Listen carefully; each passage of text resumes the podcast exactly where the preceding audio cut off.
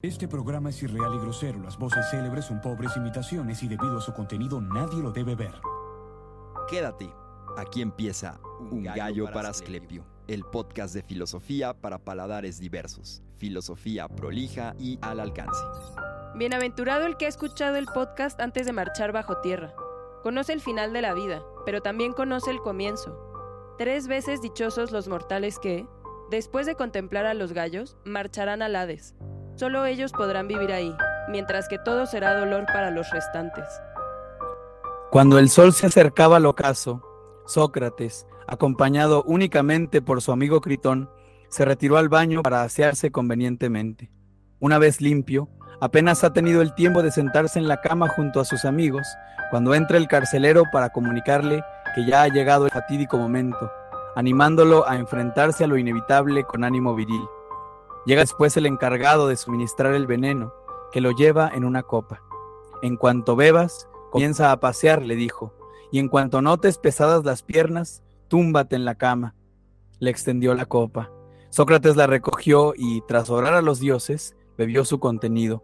Sus amigos comenzaron a llorar, desconsolados. ¿Qué estáis haciendo? les preguntó Sócrates. ¿Para eso he ordenado que mandaran a las mujeres a casa? No es con lágrimas, sino con buenas palabras como tenemos que despedirnos. Cuando comenzó a sentir las piernas pesadas, se tumbó boca arriba en la cama. Mientras tanto el encargado le iba examinando los pies y piernas, apretando con fuerza y preguntándole si sentía la presión. Cuando Sócrates dijo que no, se hizo manifiesto a todos que el veneno estaba surtiendo su efecto y que su cuerpo comenzaba a enfriarse y a ponerse rígido. Cuando los efectos del veneno llegasen al corazón, moriría. Tenía toda la región del bajo vientre fría cuando se cubrió el rostro para decir sus últimas palabras. Oh, Critón, debemos un gallo a Asclepio, no te descuides. Lo haré. ¿No tienes nada más que decirme? La única respuesta que recibió Critón fue el estremecimiento que recorrió el cuerpo de su amigo. Entonces el encargado lo descubrió. Tenía la mirada fija. Critón le cerró los ojos y la boca. Muy buenas noches, bienvenidas, bienvenidos y bienvenides a un episodio más de Un Gallo para Asclepio. Yo soy Alan Argüello y hoy hablaremos de Un Gallo para Asclepio. En el Asclepeion de Atenas se podía leer en tiempos más tardíos la canción del despertar de Asclepio sobre una tablilla de mármol. Despierta, peón Asclepio, señor de los pueblos. Despierta y escucha tu himno. La relación de este Dios con la salida del sol, aparecer con la salida del sol como una especie de epifanía solar, no podía ser expresada con más claridad lo que podían significar las últimas y extrañas palabras de Sócrates siempre causaron gran asombro. Ya lo dijo Alan, oh Critón, debemos a Asclepio un gallo, llevádselo, no lo olvidéis. Hoy, ya dijo Alan, dedicamos un gallo para Asclepio, a un gallo para Asclepio. ¿Qué tal? Muy buenas tardes, noches, días, sea la hora que nos estén escuchando. Ya que tienen unas entradas tan impresionantes, pues me quedé opaco en la mía. Pero bueno, como bien señalan mis compañeros y compinches de podcast, el día de hoy, eh, a solicitud de nosotros mismos, hablaremos tal vez de nosotros mismos y de manera circunstancial de un gallo para Asclepio y sobre todo de Asclepio mismo. Yo soy Adrián Ardilla Lara, bienvenidos. Pues vamos a, dedicar este episodio al gallo de Asclepio. Al Asclepio mismo, dice Adrián, al gallo de Asclepio. Hoy vamos a hablar de por qué nuestro hermoso nombre, sin decir el por qué hemos decidido este nombre, pero más bien hablar del nombre mismo. Y bueno, eh, la rúbrica que tenemos al inicio de nuestro programa, no olvide suscribirse, comentar y compartir. Eh, de verdad que es importante que, se suscriba para nosotros. Es muy importante que se suscriba porque queremos tener el dominio absoluto en las plataformas y en YouTube del nombre de un gallo para Asclepio. Y todavía nos faltan un récord de suscriptores. Agradecer a nuestros queridos eh, mecenas de Patreon como siempre que siguen allí eh, eh, apoquinando, apoquinando, apoquinando y haciendo que el proyecto cada vez crezca. Hoy, como cada sesión, no nos acompaña Oscar Merino y bueno, Alan desde la Atenas del Norte, nosotros desde la Atenas del Sur. Desde Leusis. Desde Leusis vamos a hablar de este, de este gallo girito que es el gallo de Asclepio. Pues bueno, eh, iniciamos. Eh, no sé si quieran comentar algo antes de que me extienda durante media hora y luego nada más los deje hablar 10 minutos. si no, pues bueno. Eh, quisiera comenzar, dinos. Bueno, pues comenzar por el final. Aquí se acaba cuando con la periferia, ¿no? No olvides que le debemos un gallo a Asclepio. sí, terminamos con. Terminamos y empezamos con, con el, el Asclepio. Este, pero bueno, no te escuchamos, Alan. ¿Podrías decirnos de nuevo? Sí, yo decía. Bueno. La, el Ah, ok.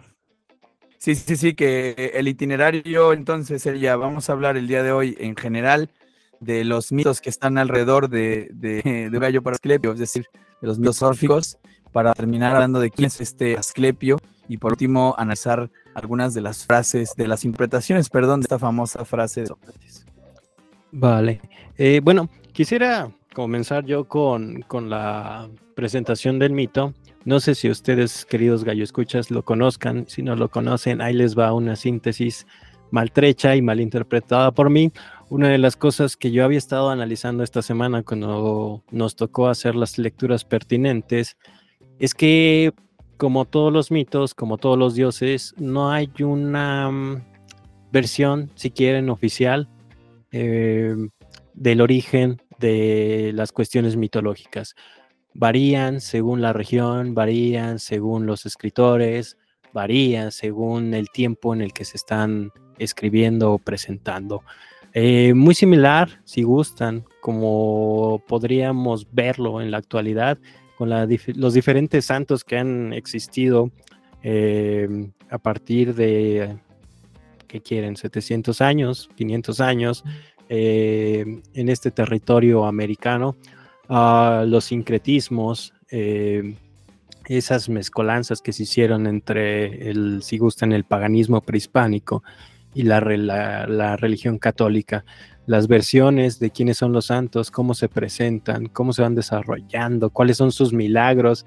Eh, sería una, una cuestión similar a cómo se puede llegar a interpretar esta religión eh, griega que más allá de la cuestión oficialista, o por lo menos helénica que se desarrolló en la época dorada, se vienen a mm, presentar unos dioses antiguos que van apareciendo y desapareciendo según medidas, diría Heráclito, y que van teniendo una versión dependiendo de la zona en la que se va desarrollando o el tiempo en el que se van presentando, como les comentaba hace un momento, muy similar, les digo, a, cierto catolicismo. Lo, traigo a cuenta porque eh, hace unos años estuve trabajando para una universidad privada que estaban con un proyecto de la identificación de ciertas comunidades como indígenas.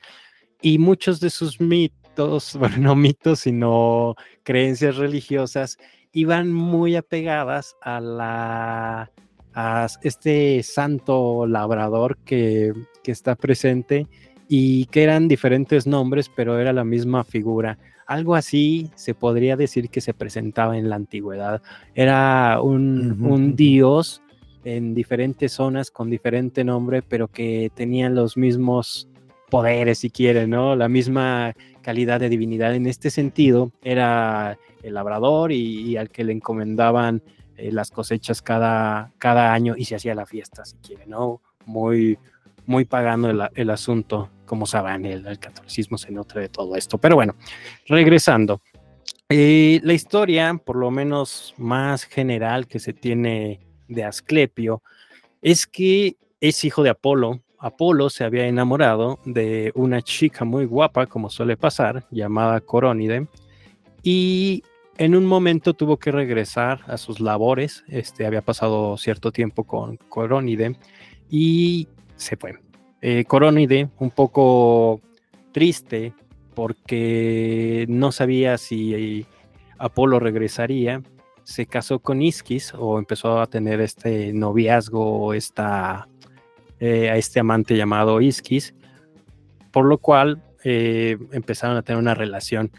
Apolo se enteró porque había dejado un cuervo, un cuervo blanco, a que cuidara, a que estuviera de chismoso, para que le pasara toda la información. El cuervo se da cuenta de que Corónide eh, le está haciendo infiel a, Apolo y va y le comenta, le dice, oye, pues están ahí dando vajilla, carnal, ¿no? Eh, por lo que Apolo, bastante enfurecido, lo primero que hace es atacar al cuervo, lo convierte, convierte sus plumas blancas en plumas negras eh, y le lo regaña completamente. Dice, ¿por qué no le quitaste los ojos a ese desgraciado? Ahora tú también vas a sufrir, tú también por chismoso. Cuando Apolo, eh, en estos momentos de éxtasis y enojo, regresa al mundo, eh, le pide a su querida hermana Artemis que, bueno, le cuenta la historia, le cuenta que le fue infiel, le, fue, le cuenta que eh, Coronide posiblemente se vaya a casar con Isquis, por lo cual ella toma venganza y lanza un montón de flechas hacia Corónide. Eh, Corónide ya la llevan al fuego y Apolo baja y se da cuenta de que había estado embarazada. Se da cuenta de que el bebé todavía sigue vivo, por lo cual Apolo lo saca, eh, lo instaura, lo, mantiene vivo, cosa que con Corónide ya no puede, porque pues ya, ya ha muerto, su, digamos que se aflige y en ese momento de decir, bueno, pues ya la, la cagué, no, ya ni pedo, pues ya le, la, ya, ya no hay vuelta atrás y pues Coronide ya está muerta, ¿no? Pero el bebé no. Por lo cual, eh, el mismo Apolo se hace cargo del bebé, lo llama Asclepio y lo, en su enseñanza, eh, lo manda a estudiar con Quirón, que es un centauro, que le va a enseñar todo el arte de la medicina. Asclepio, eh, con ayuda de su padre Apolo y con la ayuda de su maestro Quirón, se vuelve una de las personas más sabias respecto a la medicina. Como toda tragedia griega, empieza cuando empieza, eh, se cae eh, en, en, este choque y todos empiezan a enojar, sobre todo el mismo Hades, cuando Asclepio, en este desarrollo de sus facultades, de sus artes médicas, no solamente empieza a curar, sino que empieza a revivir a los muertos. Hades se enoja con, por estas circunstancias y va y se queja muy arduamente con Zeus. Zeus abajo está muy solo y todos los muertos que tengo se los está, los está trayendo a la tierra el mismo Asclepio. Zeus, molesto por, eh, porque Asclepio estaba contraviniendo la naturaleza humana, le lanza un trueno y lo asesina. Apolo, muy molesto con su padre, va a tomar venganza y asesina a los cíclopes que eran hijos suyos. El mismo Apolo eh, lo exilian un tiempo del, Olimpo y se va a vagar. Ya posteriormente, pues se contenta con Zeus porque pues, era el hijo pródigo y todos felices y contentos. Sin embargo, Zeus, en este deseo de compensar la vida de Asclepio, pues lo convierte en una constelación. Si no mal recuerdo, y aquí me van a corregir ustedes o los gallo escuchas, eh, Asclepio queda con esta cuestión de los tres puntos, creo que es el cinturón de Orión, no sé, o no, creo que no es ese, pero pues queda, queda ahí en, en, el cielo gracias a Zeus, o por lo menos tiene su constelación. Ahora, eh, no sé si quieran comentar algo y partir de ahí o quieran comentar respecto al pequeño mito presentado. Por lo que dices hasta ahora, eh, tiene mucho sentido cuando se habla de las genealogías de los dioses, no son accidentales. Eh, el hecho de que sea hijo de Apolo, hijo del dios, mm, por lo menos desde la interpretación nietzscheana, que ha sido criticada por Colli, por supuesto, pero el dios de la medida, de la mesura, del orden, de la razón, de la, de la razón y de la ciencia, tiene mucho sentido que sea a su vez el, padre del dios de la salud, dado que la, en términos muy generales la medicina griega tiene que ver con el equilibrio, ¿no es cierto? Por eso el propio Heráclito se hizo, se hizo enterrar a sí mismo en una, en, un, en una un montón de estiércol al darse cuenta que sufría de, hidropesia, ¿no? De, retención de líquidos.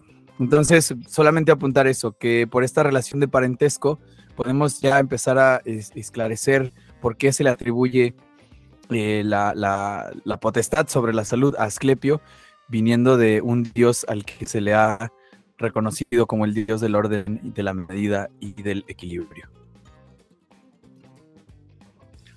Sí, justamente eh, en esta genealogía eh, era evidente que, el, que, su padre fuera Apolo, ¿no? el, equilibrio contrastante con el mismo Dioniso, que es el, está identificado a la locura y al sentido de embriaguez. Sí, y bueno, yo nada más como, como puntualizar ahí con el asunto del, del mito que lo dimos por sentado desde el inicio, pero pues vale la pena ahora que ya lo puede intuir nuestro, nuestra audiencia. Apolo, eh, perdón, este Asclepio, es el, el, dios médico, es el dios de la medicina. Pero decías de Quirón, que Quirón le había enseñado todo lo que sabía sobre la medicina. Quirón no era médico, más bien lo que hace Apolo fue Ah, perdón, lo que hace Asclepio es eh, pulir las artes que le había enseñado Quirón. Quirón, el término Quirón, que eh, tras bambalinas yo nada más lo mencioné así, dije, yo quisiera hablar un poquito de Quirón. Quien le enseña a hacer la medicina a Asclepio es Quirón. Quirón el centauro, este mismo centauro que mata, que mata a Hércules, ¿no? en, las, en los trabajos y los días. Hércules lo mata eh, por accidente, no era, no era un villano, pero Quirón era un centauro y su nombre, Quirón mitad, mitad caballo, la mitad de abajo era un caballo, la mitad de arriba era una, una persona que tenía una flecha atravesada, pero como era un ser mitológico, el mítico, pues era inmortal. Eh, pero el hecho de estar herido de, con esta flecha, pero no poderse morir, lo hizo dominar las artes de las manos, las artes manuales. La palabra quirón viene de mano, como hoy diremos la quiromancia. ¿Qué es la quiromancia? Pues el arte de leerte las líneas de, la mano. Y quirón, dicho en, latinizadamente, es, es quirón, como, como en italiano chirrón, y de ahí viene cirugía.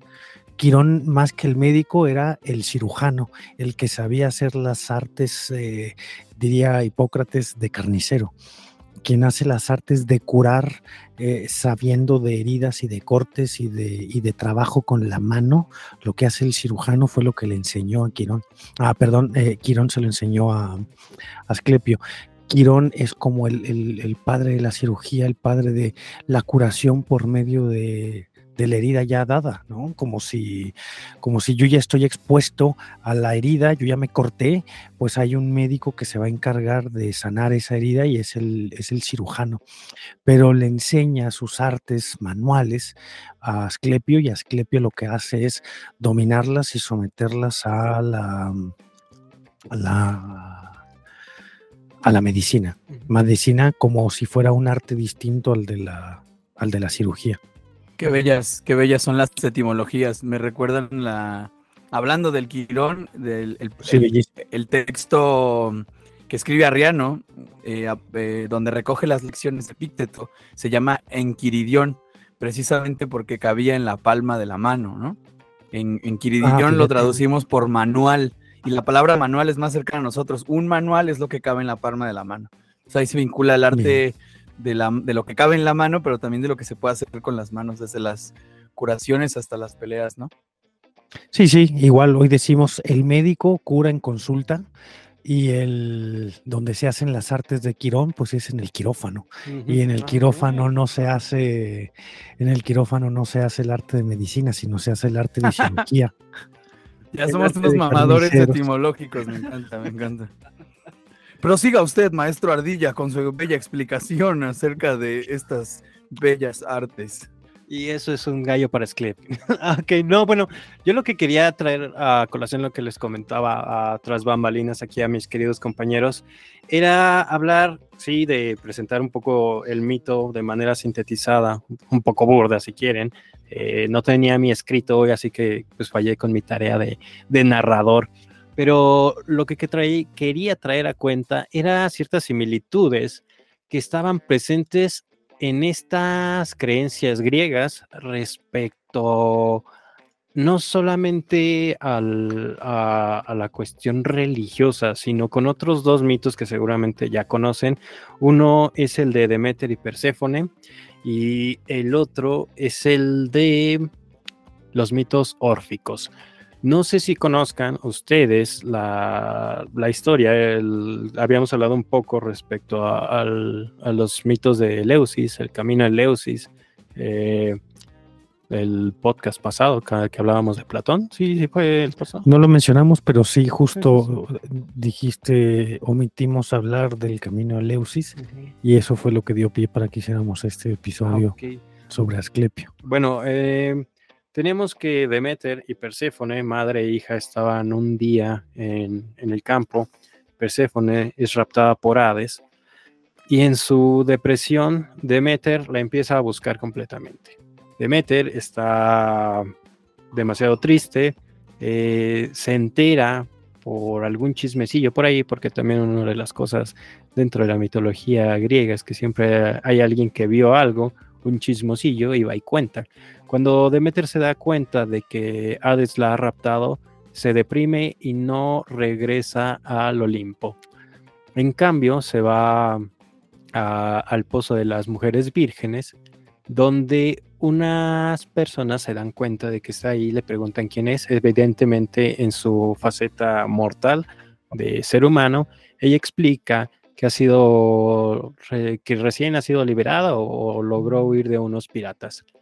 Y una reina que estaba ahí le ofrece su ayuda a cambio de que ella se convierta en la nodriza de su hijo.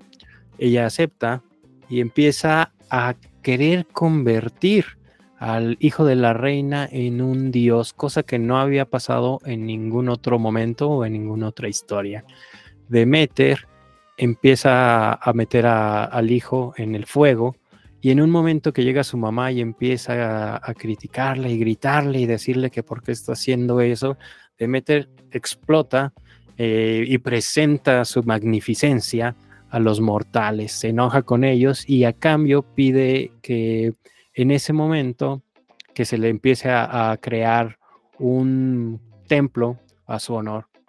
Se va, se pierde un momento y en ese lapsus de tiempo de que se construye su, su templo, pero también se da cuenta Zeus que la tierra empieza a morir, que todas las plantas empiezan a morir, por lo cual solicita su apoyo para que vuelva a resurgir la vida dentro de la tierra.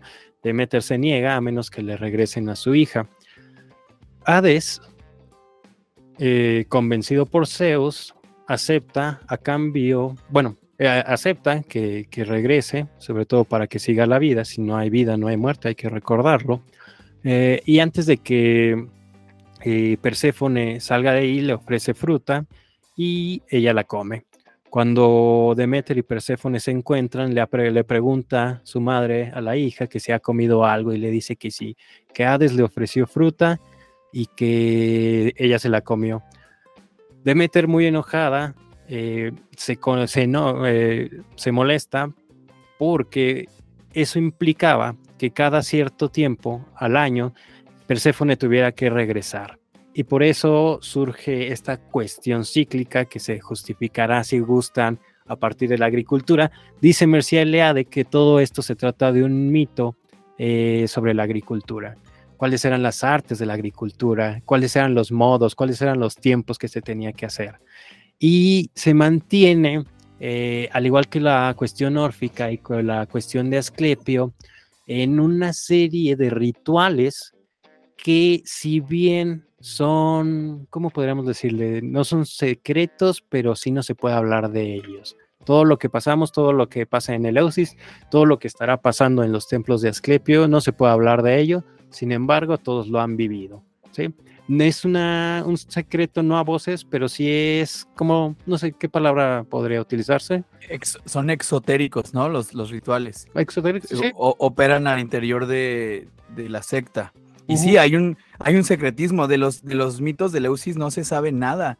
eh, se mantiene el secreto hasta el siglo II después de Cristo, ¿no? Sin embargo, no es algo que estuviera solamente para algunas personas. En este caso, en, los mitos de Leusis, todas las personas, mujeres y esclavos tenían la posibilidad de entrar. O sea, eh, todo griego, hombre, mujer, eh, incluso los mismos niños tenían la posibilidad de adentrarse, pero no hablar de eso. ¿sí? Como si todos fuéramos al templo, eh, en algún momento que hubiera una cuestión religiosa, todos lo vivimos, pero no se puede hablar, como esta gente que, se va a subir. Como los que hacen peyote y los cristianos. Ándale, exacto. Tienes que vivirlo. No puedes hablar no de te ello. Lo puedo platicar. Tienes que vivirlo. Ajá.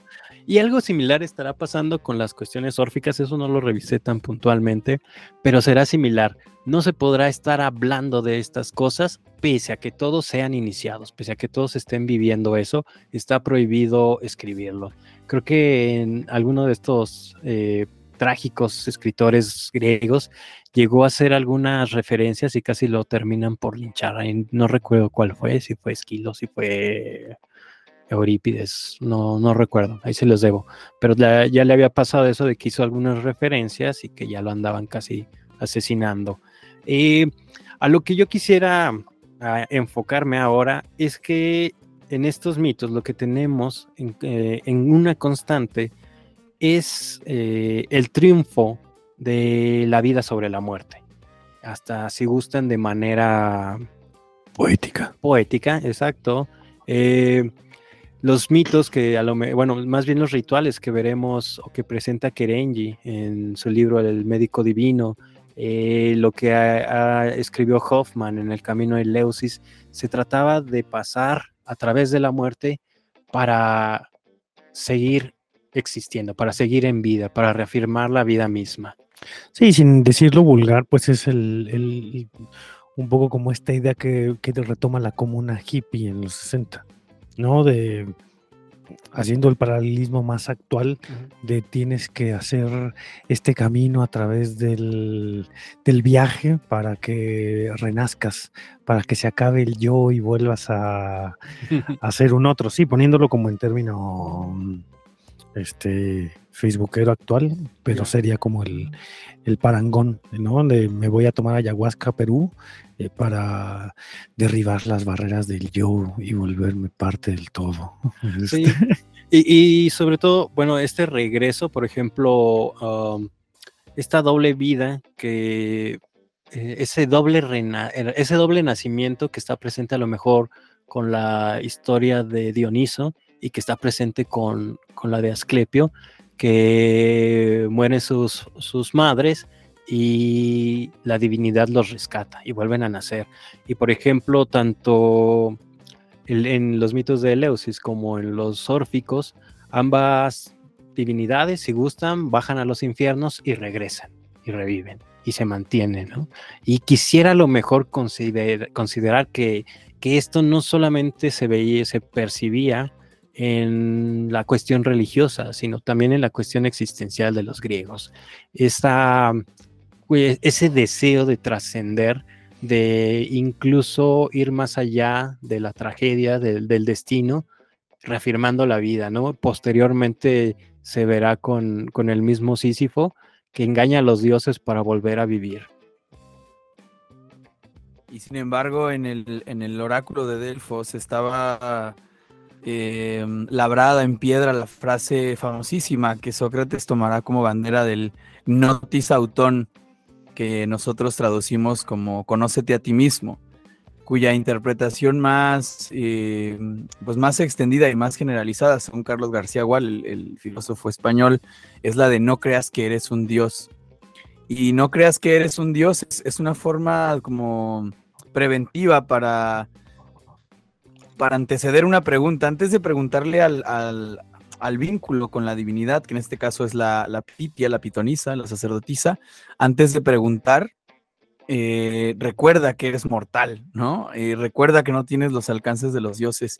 Creo que en todo esto que dice Sardilla, ahí ya está, está ya la semilla de una posible interpretación a, a, la, a la última frase de, en vida de Sócrates, que es lo que está en juego el día de hoy, ¿no?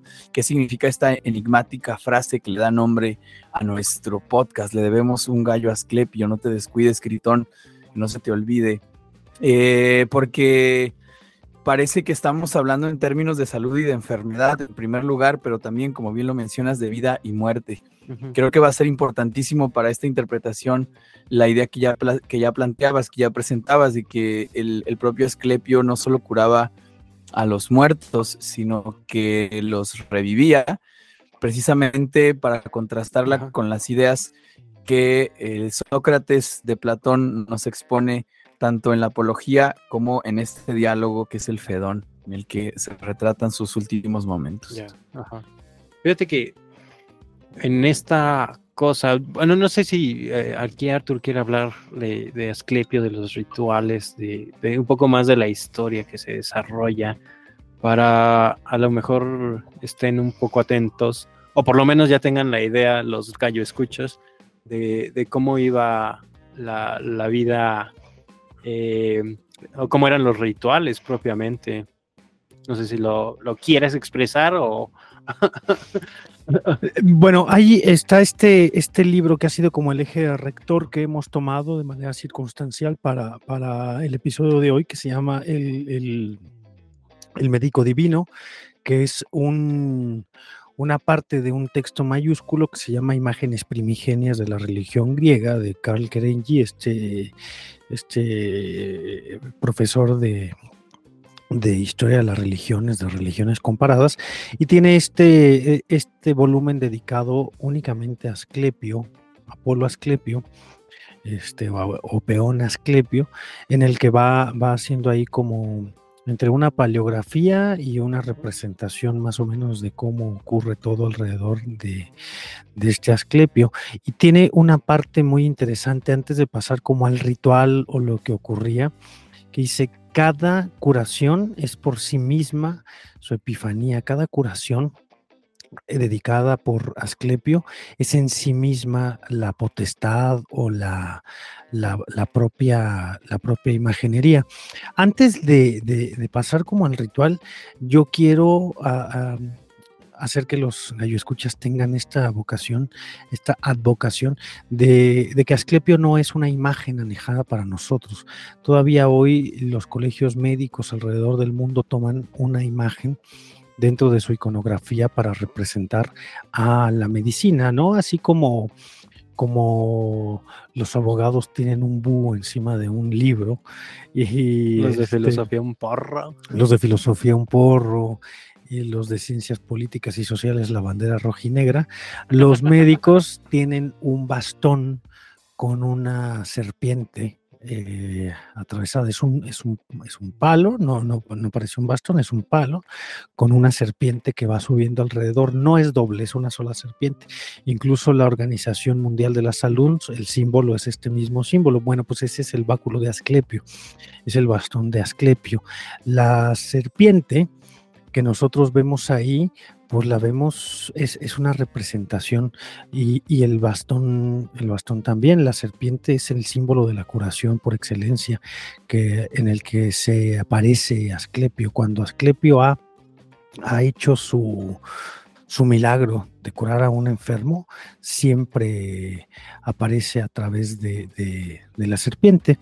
Hay un, relato que presenta Calquerenji aquí en el libro en el que se acerca una mamá con su hija pequeña al santuario y su hija era, era muda. Se acerca, lo, estoy buscando, pero de todas maneras es muy pequeñito. La hija es muda y todavía ni bien entraban al templo de Asclepio, la niña fue, se, ahuyentó de la mamá para tomar agua y vio una serpiente y salió corriendo gritándole a su mamá después de ahí. Cuando llega con la mamá se dan cuenta que la serpiente la ha curado. Ajá. Sí, sí, sí, justo. Así es como se aparece, que, que que en todas las, las, manifestaciones de Asclepio, pero una vez que ha ocurrido, la serpiente no aparece antes, la serpiente aparece cuando, cuando el enfermo ha sido, ha sido curado, cosa muy, muy interesante. Y el bastón, el bastón pues no es un... No es un. No es un bastón eh, cualesquiera, sino es un... Es un pedazo de ciprés. Ah, dice, dice la, la leyenda que recupera que recupera aquí Kerenji es eh, sobre una leyenda de un joven muy hermoso que era el favorito de Apolo. Hoy como favorito, pues hoy lo podríamos nosotros poner como el amante, como un, un amorcito, un, un querer que tenía Apolo, el mismo papá de Asclepio, que era eh, y que mató por accidente al siervo que más quería Apolo y el, amante que había asesinado al siervo más querido de Apolo, pues se fue con mucho dolor y se puso a llorar y se convirtió en un ciprés. Y la- el báculo con el que se apoyaba este señor Asclepio, siendo viejo, era una rama que él mismo había cortado del joven bello que él había conocido, que era el, el ciparizo, que, nosotros ahora le decimos, le decimos ciprés. Y pues juntos dos, el, eh, sabes, como una parte del amante del papá, que es Apolo y que es el, el brazo, el palo, el báculo del amante El está, está, está raro, es con el, lo que se apoya. Es como con la parte amorosa y hermosa del padre, es con la que se apoya este señor Asclepio. Y la serpiente, eh, de, en, en latín dracón, draconis, pues es eh, no, no para nosotros más permeados por el cristianismo, pues la relacionamos con, con algo terrible, pero pues no era más que un, un animal muy pegado a la tierra. Ah, Ahí yo tengo a lo mejor una, una duda, ¿no? Lo que, lo que planteaba en un inicio, no hay como que una interpretación objetiva y dogmática de qué es lo que significa, incluso Ajá. los mismos símbolos. No recuerdo si el mismo Kerenji en este texto está hablando de que el ciprés o alguno de los eh, de los árboles que tenían o que servían eh, como apoyo o como creación para este báculo tenía también alguna propiedad curativa. Eh, seguramente ahí viene, no, no recuerdo. sí, sí. Y, y la otra también es una pregunta abierta a ustedes dos. ¿Cómo podríamos interpretar la serpiente? Eh, yo encontré dos interpretaciones. Eh, la primera que no me gusta tanto, pero está presente en Robert Graves, en este texto llamado Los mitos griegos, si tienen oportunidad de leerlo, ahí viene explicado, que es este cambio de piel que tienen las serpientes, este cambio, esta renovación que tienen, y que tal vez sería una similitud respecto a alguien que enferma y, y después se cura. Sin embargo, creo, o Es el mismo, pero cambia, Ajá. renace. yo tendría lo mejor, o por lo menos me llama más esta interpretación de que la serpiente es veneno y es cura al mismo tiempo, ¿sí? Y que eh, por lo mismo está dentro de la imagen de Asclepio, porque puede matar o puede, o puede salvarte al mismo tiempo. De hecho, se cuenta dentro de la mitología de alguno de los mitos de Asclepio, no recuerdo si fue Atenas la que le da sangre de la medusa del lado izquierdo, era los la sangre del lado izquierdo era la que aliviaba y la sangre del lado derecho de las serpientes era la que mataba. O sea, se mantiene ese equilibrio entre vida y muerte dentro de un mismo objeto o símbolo presente en esta divinidad. Pues eh, este Kerenji no, lo- no habla como del significado propio de la serpiente así, que, que- que tiene toda la pertinencia dentro de la semiótica, pero sí lo dice como que en las épocas griegas, en, en estas épocas cla- antes de la- del periodo clásico de la Grecia, las serpientes eran un símbolo de la aristocracia, pero no de cualquier aristocracia. Era el símbolo de la aristocracia de los descendientes divinos. O sea, eh, entre esta dualidad entre si Asclepio es un hombre o es un, es un dios, Ajá. es una persona, es un fregonazo o es, es un dios, pues la serpiente lo que, lo que representa es, pues está en la tierra, pero es divino. ¿no? Ok, Que eso es lo que expone ok. Kerenji. Y bueno, pues dentro de la ritualística que hay alrededor de, de Asclepio, pues es el gallo, pero a mí no me gustaría pasar corriendo al gallo. Eh, Asclepio eh, exige un sacrificio que tiene que ver con, con el sueño. La curación de Asclepio es una curación divina que tiene que ver con el, el reposo. Hoy diríamos, ¿no? Hoy los médicos nos dicen, vamos a reposar. Y, y hablo del sueño y del Sí. reposo porque tiene que ver con el gallo y no me quiero adelantar al asunto del gallo. Quiero leer aquí el pasajito que dice, la sabiduría de los médicos antiguos, fundadores del santuario, atribuía el misterioso proceso de la curación más a la noche y al sueño que al día y a la vigilia. Se conocía como una institución al sueño curativo. Y hoy diríamos, hoy vamos al médico y nos dice, estás enfermo, guarda reposo. Ellos ellos entendían que cuando la enfermedad era menor, pasajera o así fuera mayor, lo que verdaderamente ocurría como de milagroso era el repararte durmiendo. Ese, ese sueño de dormir era lo que iba a hacer que te curaras, la curación, el misterio de la curación. Lo que podías explicar estaba en la vigilia, pero lo que no podías entender y se escapaba de ti era aquello que ocurría a través del, del sueño y pues no, no tendrá como, como gran cosa que, que está emparentado este señor Asclepio con Gémera, con Hemera, que hoy le decimos así a la hemeroteca, donde tenemos a los diarios, a los periódicos, ¿no? Como Gemera el día y Hécate, la que tiene la cara de la noche, y, y son parientes directos de, de, del señor Asclepio. Pues bueno, el hecho de que para Asclepio el, el sueño fuera un asunto reparador, lo que se exigía entonces como sacrificio para llegar a, como para, para que tú, mortal, que solicitas los, los, los favores del Dios médico para la curación, para que pueda interceder por ti, pues no era rezar del novenario y no era ir a bailar a Chalma, sino era ofrecerle un gallo. Un gallito, pues no era levantarte y fumarte tu porro, sino era sacrificar un gallo. Pero el, el- el ritual del sacrificio del gallo estaba documentado que se tenía que hacer a la entrada del templo de Asclepio y no, no solamente a la entrada, sino en una hora específica. No podías irle a matar el gallo a Asclepio a la hora que a ti se te antojara. Tenías que hacer un verdadero ritual que consistía en no dormir esa noche, caminar durante toda la noche hacia el templo, no esperarte ahí, llegar dos, tres días antes y, y luego ir, sino, sino que tenías que trasladarte al templo, caminar al templo y llegar antes del amanecer, antes del alba. Y una vez que estabas ahí, ofrendarle el, el- el gallo. Y querer ofrendarle el gallo, pues no era dejarlo, sino era matarlo, acuchillarlo, destriparlo, sacarle, hacer que corriera un poco la, la, la sangre. ¿Cómo se llama? Este, ablaciones. Las. Hacer las ablaciones. Es decir, cuando tiran el, cuando tiras el vino, pero no, las ablaciones con la sangre del, del gallo. Este, y bueno, eso se hace para poder abrir las puertas del templo de Asclepio. Se tira la sangre del gallo justo antes del amanecer.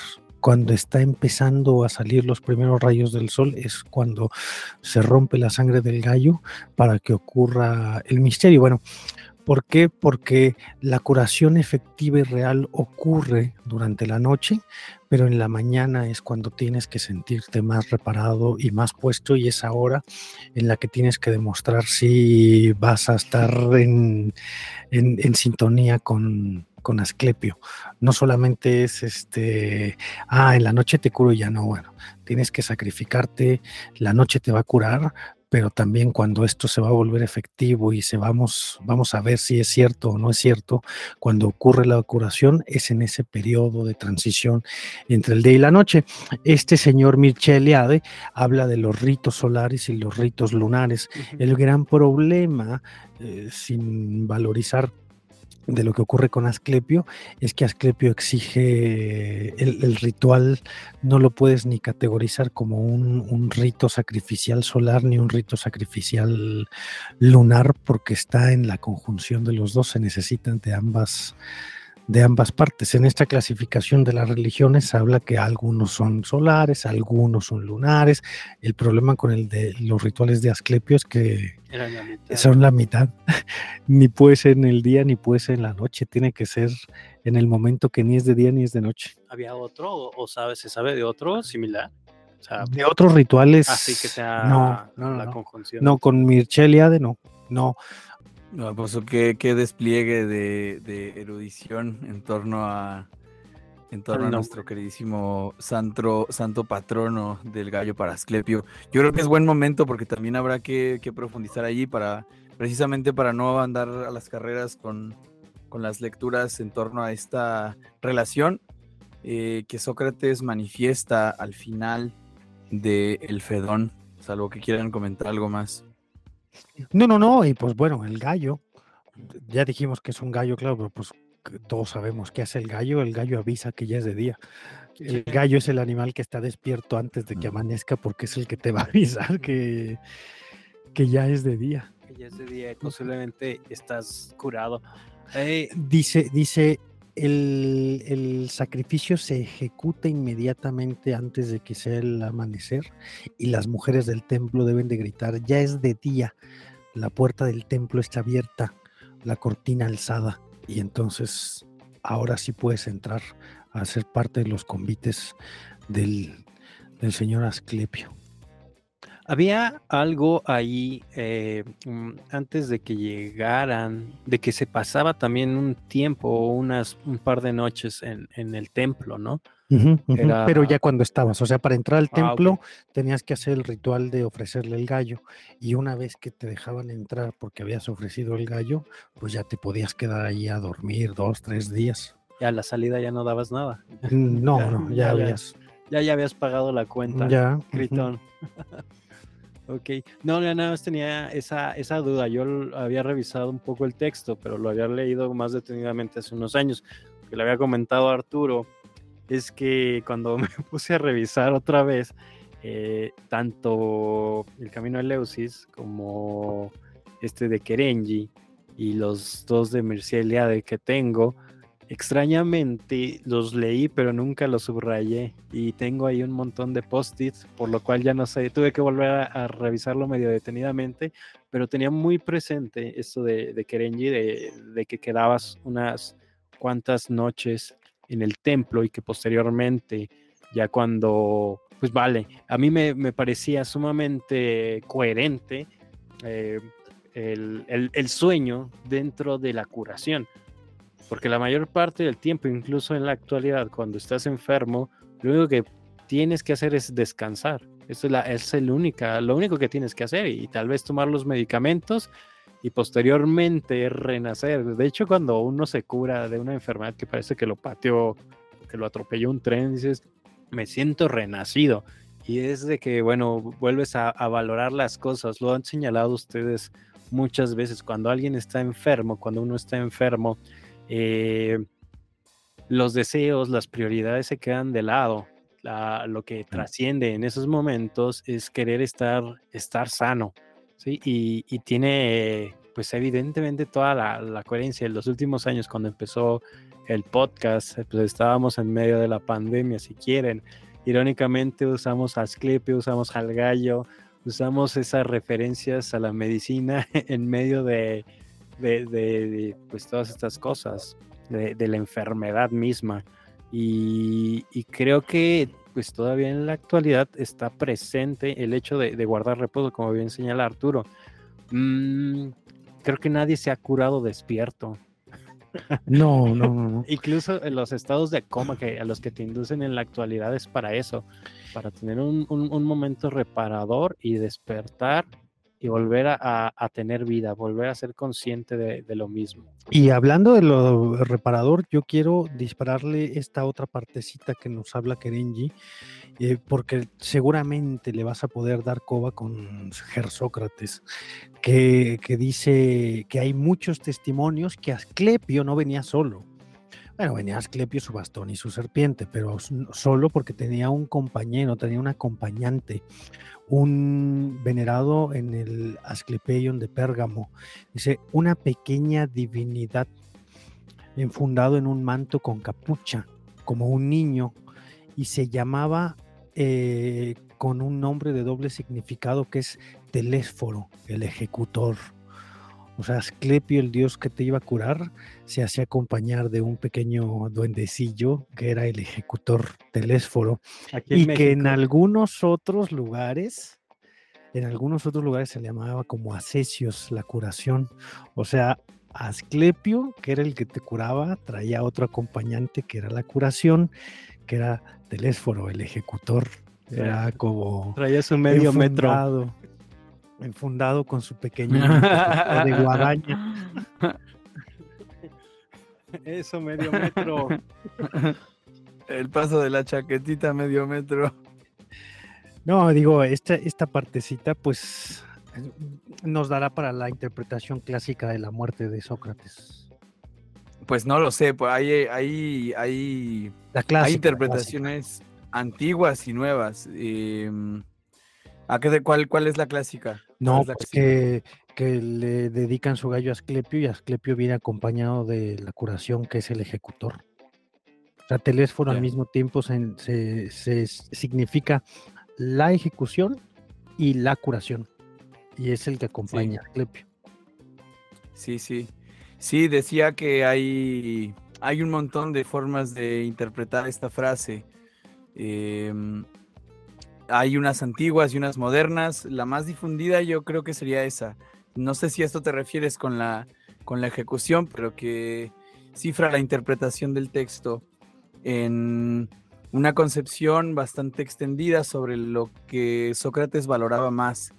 En la apología, Sócrates dice, dice de sí mismo, en este diálogo imaginario que tiene, que si lo dejan libre, él no se cansará de ir con cualquier ateniense, sacudirlo, morderlo como un tábano y preguntarle, tú que vives en la ciudad más grande y más excelsa y que te has preocupado toda tu vida por los bienes materiales, llámese la riqueza, eh, la salud corporal, la fama, el honor, el placer, todo lo que tiene que ver con lo externo, ya te preocupaste también por la salud de tu alma, ya te preocupaste también por tu inteligencia, por tu virtud, por todas esas facultades que hoy diríamos interiores o espirituales.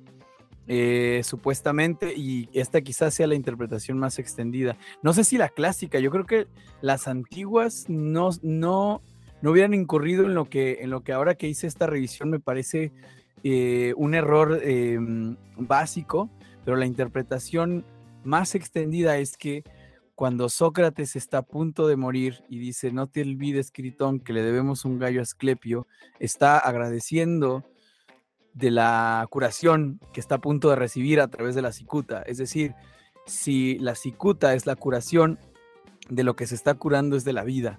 De tal suerte que tendríamos a una especie de, Sócrates pesimista, ¿no? Esto, e, en, esto van a estar de acuerdo todos los pesimistas. La vida es la enfermedad. Bueno, no todos, eh, sus, y sus compinches. La vida es la enfermedad y la verdadera salud es la muerte. Esa sería la interpretación contemporánea más difundida. Sin embargo, cae en un error básico, que es lo que ya había mencionado Ardilla, que es el siguiente. Asclepio, en Asclepio jamás está la idea de que curar sea la muerte. Y lo que hace es incluso revivir a los muertos, ¿no? O sea, eh, Asclepio cura en vida, digamos. Y Sócrates en ningún momento ha preponderado más la muerte sobre la vida. En la propia apología se muestra escéptico, dice, yo no sé lo que la muerte sea, puede que sea una noche sin sueño o puede que sea el encuentro con los dioses, y sin embargo no, puede ser un mal o, no puedo considerar que es un mal porque no sé, no sé yo lo que sea. Pero la interpretación clásica es esta, ¿no? Eh, estando a punto de morir, agradece por la salud eh, que le viene. Pero hay, hay como otras siete interpretaciones más que, que, antes de este episodio eh, me, resultaban, me resultaban menos interesantes y ahora me resultan mucho más interesantes que la, que la, que la interpretación clásica, ¿no? ¿Cuál sería la otra? Ok, la primera. Eh, Platón está enfermo. Platón está enfermo. Platón está enfermo en el Fedón. En el Fedón, ¿por qué Platón no está? Pinche Platón nunca está. No está en la apología, no está en el juicio, no está en las últimas horas de Sócrates. El discípulo más grande no aparece en el diálogo. Está desaparecido. Esto puede ser una licencia poética. Das una, una verosimilitud mayor si no te metes ahí. Si Platón siempre se está escondiendo en sus, en sus eh, personajes, no se va a plantar en los diálogos. Para no, para no mostrarnos qué es lo que realmente piensa él. Entonces, en el Fedón se menciona que Platón está enfermo. Primera interpretación, Sócrates le ofrece, le dice a Critón, no te olvides que le debemos un gallo a Asclepio por mi chavito que está enfermo. Pero esta interpretación, esta interpretación tiene también un error y es que a, a Asclepio se le da el gallo, como las mandas, como lo, como lo mencionaban hace un momento, se le da el gallo una vez que ha realizado la curación, no se le da el pago por adelantado. Entonces no le puedes, no le puedes ofrecer un gallo por alguien enfermo, le ofreces un gallo por alguien que ya se ha curado. Es decir, le pido, me cumple, le doy el gallo. Segunda interpretación, también, sí, como la manda, exactamente. Te vas de rodillas a. acá, cuando, ¿no? ya te, cuando ya te sacó de la droga. Cuando ya te saco. Primero te dejas el pelo hasta las nalguitas y luego cuando ya pagaste la moto en Electra, te lo cortas, ¿no? Gracias, Censura por clase. vale, vale. Tu ex, tu ex voto no para Asclepión. Gracias, Asclepio, por sacarme de la mona. Otra interpretación, oye, y esta también ha sido, ah, es que todas estas son de, los críticos, ¿no? De Platón. Eh, otra es que es una broma, que Sócrates está bromeando, que está jugando. Otra interpretación es que, y esta es la menos interesante, yo creo, es que Sócrates, fíjate, si te lo da, si ya está dando el gallo por una curación que ya pasó, es probable que Sócrates haya estado enfermo de algo que nunca nos dijo y que, y que se curó. En, en los últimos días de su vida se curó de, de esa enfermedad. Nunca nos dijo hay que pagar, nunca nos lo dijo Platón. Y la otra es que está agradeciendo por haber eh, tenido un- una excelente sal- salud durante toda su vida. Es una especie de agradecimiento. Recuerden al, al Sócrates del banquete, que se pone un pedón y no se emborracha. Es un bat, y, y se acuerdan del final del banquete que dice, después a las 7 de la mañana se echa agüita en la cara, eh, hace sus habla- ablaciones y se va a hacer su día. Sócrates tenía una excelente, gozó de una excelente salud durante toda su vida. Pero hay más todavía, hay más. Y estas todavía, hasta ahorita no son las buenas. Bueno, no es la buena para mí. Eh, no es la que me convenció del todo. ¿Cuál otra? Em, Antes de que sigas, sí, Eh, y bueno, ahora todo empieza a tener cohe- coherencia, ¿no? Sócrates va al oráculo de Delfos eh, con esta cosa de Apolo. Apolo eh, tiene a su hijo, eh, se llama Asclepio, y las últimas palabras de Sócrates es una forma de agradecimiento al hijo de, de la rectitud, de la moral, de todas estas cosas. Parece como que ahorita que lo vamos planteando, se va configurando o empieza a tener coherencia, que incluso la misma salud está presente tanto en Sócrates como en el mismo Apolo, Apolo. como en Asclepio, y parece crear una línea que nos lleva desde el, desde el conócete a ti mismo hasta no olvides, Critón, que le debemos un gallo a Asclepio. Ah, y sobre todo también en la, esta cuestión moral, ¿no? Aristóteles, digo, Sócrates siempre fue eh, el virtuoso, el, eh, el que resistía más que otra persona, el que vivía más que otra persona, ¿no? La virtud también como cierta forma de sanidad, si quieres, claro. en, en contra de la sociedad corrompida que, que lo manda a asesinar, ¿no? Bingo, Bueno, diste, diste, diste completamente en el clavo. Se van juntando las piezas. Se van juntando las piezas porque Sócrates es una especie de reformulador, o transvalorador de la moral y está desde la apología, está resituando el concepto de salud y lo está desplazando del cuerpo al alma. Mi, la interpretación que me convenció va un poco por ahí, Ajá. por esa actividad Sherlock Holmesca que estás haciendo ahora uniendo todos los puntos. hay, una, hay una penúltima interpretación que, que, que quisiera decir antes de dar la que a mí me convenció, que va un poco por lo que decía Sardilla.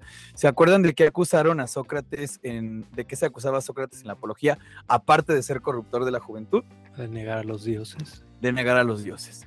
Puede que se trate de un guiño de Platón para decir, te dije que Sócrates no era ningún ateo que es las últimas sí. palabras de Sócrates es ofrecerle, no solo creer en, lo- en su divinidad interna, que es a lo que él apelaba, ¿no? Y que Eutifrón le dice, seguro por eso te tachan de ateo y de introducir nuevos dioses, porque hablas de ese daimón que tienes ahí, que te comunica. Está apelando a una divinidad, claro que solo tú ves.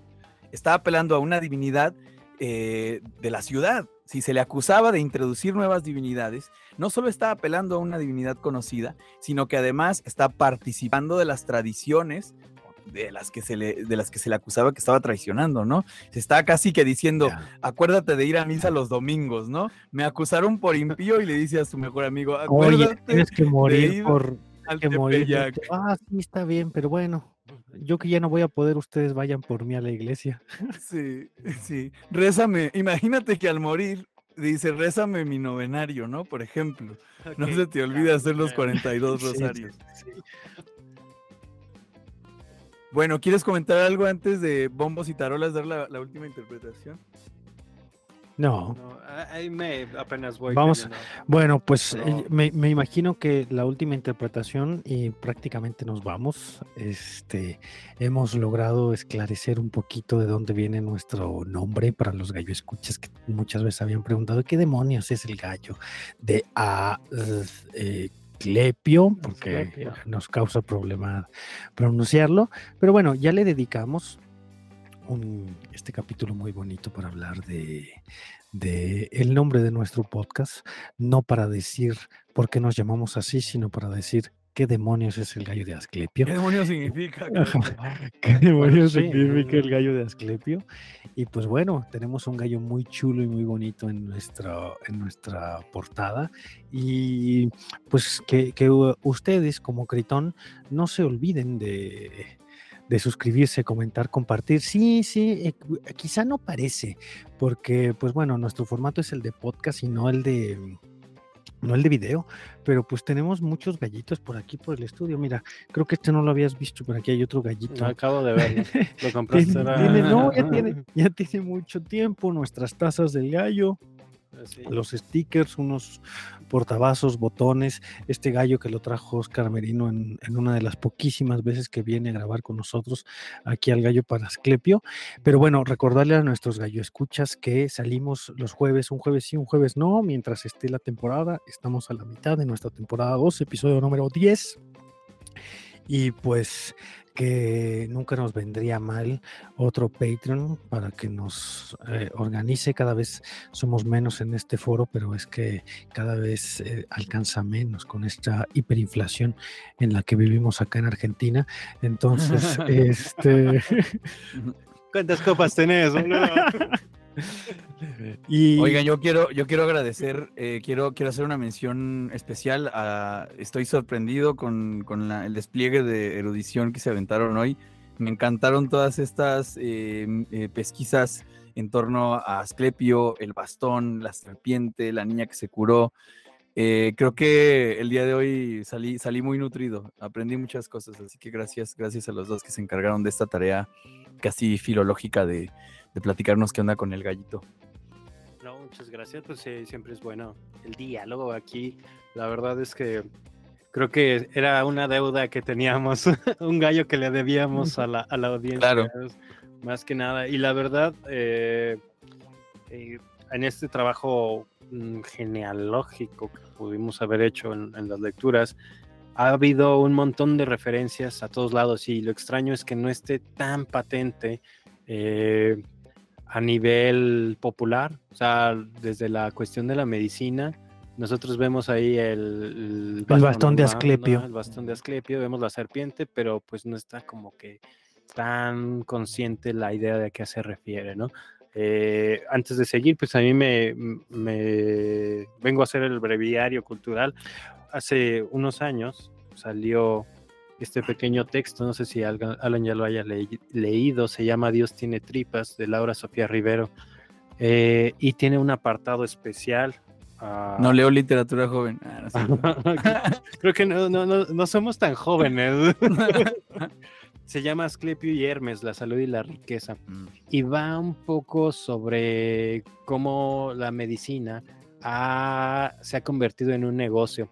Hacía una, una referencia muy, muy, muy, muy, muy buena, que en el metro al parecer se confundieron y en el centro médico me parece, eh, ya ven que en el metro de la Ciudad de México aparecen las figuras, eh, está evidentemente el, el, báculo, está la serpiente, pero están atrás unas alitas. Unas alas. Que no son de Asclepio, las alas son de Hermes, que también el mensajero. El mensajero y que está, está identificado también con el dios del comercio.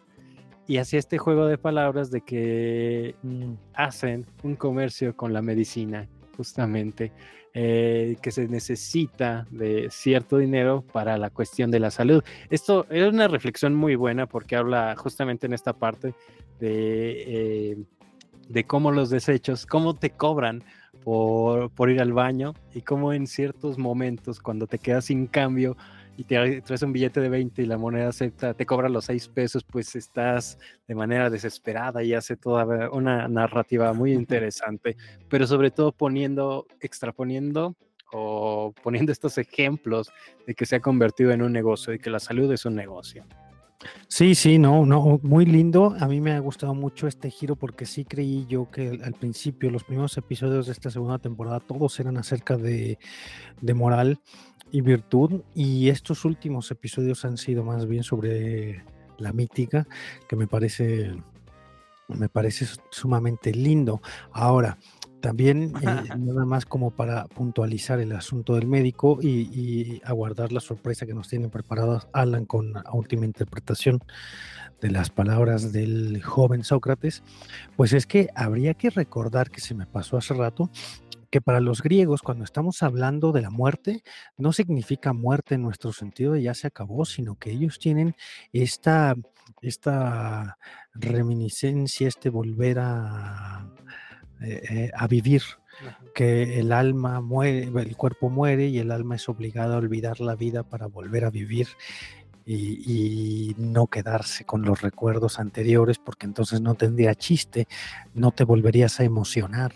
Entonces, cuando, cuando hay este como dualismo que ve Kerenji entre la muerte puede ser la misma curación, no como el cristiano de que te alivias de la vida, pues la muerte es la curación porque ahorita ya chafió todo, ya valió pito, ya te llenaste de virus y se te calentó la tarjeta térmica, pero bueno, te reiniciamos otra vez y síguele. Empiezasle otra vez, padrino, ¿no? Es eh, game over, échale otros 50 centavos y otras tres vidas, mijo, que es porque para el griego no era te mueres y ya te quedas por allá, es te mueres y tienes que volver a, haces tu proceso burocrático ahí en la muerte, tienes que pasar por donde tienes que pasar, navegar por donde tienes que navegar, beber lo que tienes que beber y se te vuelve a reinstalar en tu puesto de trabajo. E, y en estos casos, a lo que yo hacía referencia con los mitos de Leusis, para aquellos que, que creían en en el Hades y en la tragedia y en el sufrimiento posterior a la vida, pues la forma de trascender y de evitar ese sufrimiento era a través de las iniciaciones eh, de estos mitos, de, de estos mitos, de, de estos misterios. Ah, por eso todos tenían que ir, eh, o por lo menos los que quisieran, los que supieran griego. Como para entender. Para entender y, para y, y, para salvarse. Había como creo que ahora lo entiendo un poco más, había un, cierto tipo de salvación, no quiero usar esa palabra, pero no encuentro ahora en este momento, sino e, es de, evitar ese sufrimiento en el Hades, ¿sí? A través de la iniciación de los mitos eh, de Demeter y, de Perséfone, los, los, mitos de, de Leusis. Y, y, creo que con, lo, con esta cuestión de del médico divino y, de Asclepio era incluso salvarse en vida. yo me imagino que, eh, que también en algún lapsus alguien tuvo, tenía una depresión o con estos términos actuales, una depresión, tenía la bilis negra, lo que quieran, se, se curaban y volvían a vivir eh, con un ánimo distinto al como el que llegaron, por ejemplo. Vientos, pues ah, antes de la última interpretación, un pequeño homenaje a nuestro gallito y una pequeña, porque nos gusta ser disruptivos, una apología de las peleas de gallos. El, el, retórico romano, el profesor de retórica romano, Eliano, nos cuenta la historia de cómo, cómo nacen estas peleas de gallos. Resulta que Temístocles dirigía las fuerzas de Atenas contra los bárbaros cuando vio a dos gallos luchando entre sí. Se detuvo a contemplar su enfrentamiento y le dijo a sus hombres, no es por la patria, ni por los dioses de sus padres, ni por defender las tumbas de sus ancestros por lo que estos gallos arriesgan la vida, y tampoco por la gloria o por la libertad o por sus hijos. Simplemente cada uno combate para no ser vencido, para no ceder. Este discurso excitó tanto los ánimos de los atenienses que se decidió que aquello que había servido para estimularlos debía ser recordado para que pudiera producir el mismo efecto en el futuro. Ese, es el, origen, según Eliano, de las peleas de gallos, la, el fervor ante una pelea que no tenía ningún sentido más que la propia autopreservación. Y, y la mente, no, está lindo, ¿no? Vamos, estos güeyes están dando un tiro solo por no ceder, tenemos suficiente inspiración y pues bueno, en Apaseo el Grande y en los Lirios Coahuila seguimos encontrando esta, esta bellísima demostración clandestina de que, de que el Polemos lo gobierna todo, ¿no? Y en la zona de la Sí, sí, exactamente. Apología de las peleas de gallos, algo que ya no se haría hoy, pero bueno, somos un gallo para Asclepio. No, era, no somos lo que querías, pero somos lo que necesitas. eh, Ahora bien, lamento decepcionarlos eh, con este nuevo rumbo que ha adquirido el, gallo en torno a los mitos, porque vamos a regresar no ya a la moral, sino a la ética. Hay que dar un par de pasos hacia atrás para descubrir qué quiere decir Sócrates con esto de no te olvides, Critón. Eh, antes del final, antes del final tiene lugar el siguiente diálogo. Atención, Critón dice lo siguiente: eh, se, está despidiendo, Sócrates está haciendo su testamento, Critón le dice a Sócrates, ¿qué nos encomiendas a mí o a los aquí presentes acerca de tus hijos o de algún otro asunto para gratificarte? Es decir, ya te estás petanteando, pues dime si quieres que me encargue de tu mujer y de tus hijos, pues encantado, ¿no? Sócrates le dice, lo que justamente siempre digo, Critón, nada nuevo, que cuidando de ustedes mismos me gratificarán a mí, a los míos y a ustedes mismos. Pero si se descuidaran a ustedes mismos y no quisieran vivir en conformidad con las cosas que hemos estado diciendo ahora y en el pasado, como si se tratara de una senda, entonces tampoco, incluso si ahora mismo prometieran fuertemente muchas cosas, lograrían algo grande. Recordemos que en la apología eh, después de estos diálogos imaginarios que tiene Sócrates consigo mismo, como cuando dice, ¿no te da vergüenza, Sócrates, dedicarte a un oficio por el cual corres el riesgo de morir? A lo que Sócrates responde, eh, yo no tengo miedo de la muerte porque no sé lo que es. Pues más adelante dice, si, los, si mis jueces me dijeran, Sócrates, deja de filosofar y te perdonamos, dice Sócrates, le dicen, lleva una vida tranquila. El Sócrates dice, si yo te dijera que para mí es una vida intranquila el dejar de filosofar, y que una vida sin examen no vale la pena de ser vivida, me creerías un loco, me creerías nada, me tomarías por tonto, ¿no? Sócrates apela a que prefiere morir, a que lo dejen sin filosofía, es decir, prefiere morir a dejar de llevar una vida examinada, porque en eso consiste su filosofía, examinarse a sí mismo y a los demás. Entonces, entonces, cuando Sócrates le dice a Critón, no te olvides que le debemos un gallo a Asclepio. Y cierra con la frase de... Mm, a ver, no se descuide. Dice lo siguiente, Critón, debemos un gallo a Asclepio. Pues bien, páguenselo y no se descuiden. Este no se descuiden apela directamente a lo que interpretaríamos ahora como el cuidado de sí. Es decir, lo que está agradeciendo al Dios es la salud política de su misión le está agradeciendo a la misma divinidad, bueno, a una divinidad diferente que la que le, pero en el fondo es lo mismo porque son, son prismas de, un, de, una sola realidad. los diferentes dioses son realidades objetivizadas, por así decirlo. Es decir, eh, no sé, em, eh, Eros es una cara de lo divino y Apolo es una cara de lo divino, pero se trata de una realidad que es al, mismo tiempo plural y una. Lo que está haciendo Sócrates entonces es agradecer porque se cumplió su misión, la misión que había entendido que el oráculo le encomendó, examinarse a sí mismo y a los demás, descubrir la ignorancia propia de los demás. Por lo que le está agradeciendo es por el éxito de su misión. Sócrates le da el último mensaje a los allí presentes, mensaje que condensa en una sola palabra el sentido de su misión. Gritón, debemos un gallo a Asclepio páguenselo. Está, le está hablando a ellos, a los deudos, a los que sobreviven, y no se descuiden. Este carácter intersubjetivo de la misión socrática adquiere con la muerte de su maestro, que adquiere con la muerte de su maestro, se ve reflejado en la primera persona del plural. Le debemos un gallo a Asclepio. No le está diciendo, acuérdate, Gritón, que le debo un gallo a Asclepio. Se lo debemos todos porque se cumplió la misión de llevar una vida examinada y de llevar eso hasta las últimas consecuencias. Si la filosofía socrática tuvo como objetivo central persuadir a los ciudadanos atenienses de que cuidaran su alma antes de que su cuerpo, su exhortación final retoma esta idea. Todos los socráticos se cierran en un círculo perfecto. Justo. Justo, justo, justo. Qué bonito. ya. Pues, pues sí, se lo debemos. Pues no olvides, este Sócrates, que, le debemos Pues bueno, chicos, con esto nos despedimos el día de hoy. Muchas gracias, de verdad. Hoy estuvo extrañamente ameno. Ameno y confuso y como toda cuestión que implica un mito traerlo a análisis, eh, un montón de versiones que nunca van a estar cerradas, creo que es lo más, lo, por eso tendría un gran peso el mito respecto a la razón y la filosofía. Tienes un montón de interpretaciones a este aspecto y que te hacen imaginar y volar la cabeza. Muchas gracias, Alan, también. Muchas gracias, Artur. Muchas gracias, chicos, como siempre. Muchas gracias, Gritón. Muchas gracias a Asclepio, a quien le, a quien le encomendamos este programa. Y bueno, no olviden, muchachos, que le debemos un gallo a Asclepio. Adiós. Y no se descuiden. Muchas gracias. Bye. Aquí termina un gallo para Asclepio. Síguenos en tu plataforma favorita de podcasting y suscríbete a nuestro canal de YouTube. No olvides comentar, compartir y activar la campanita.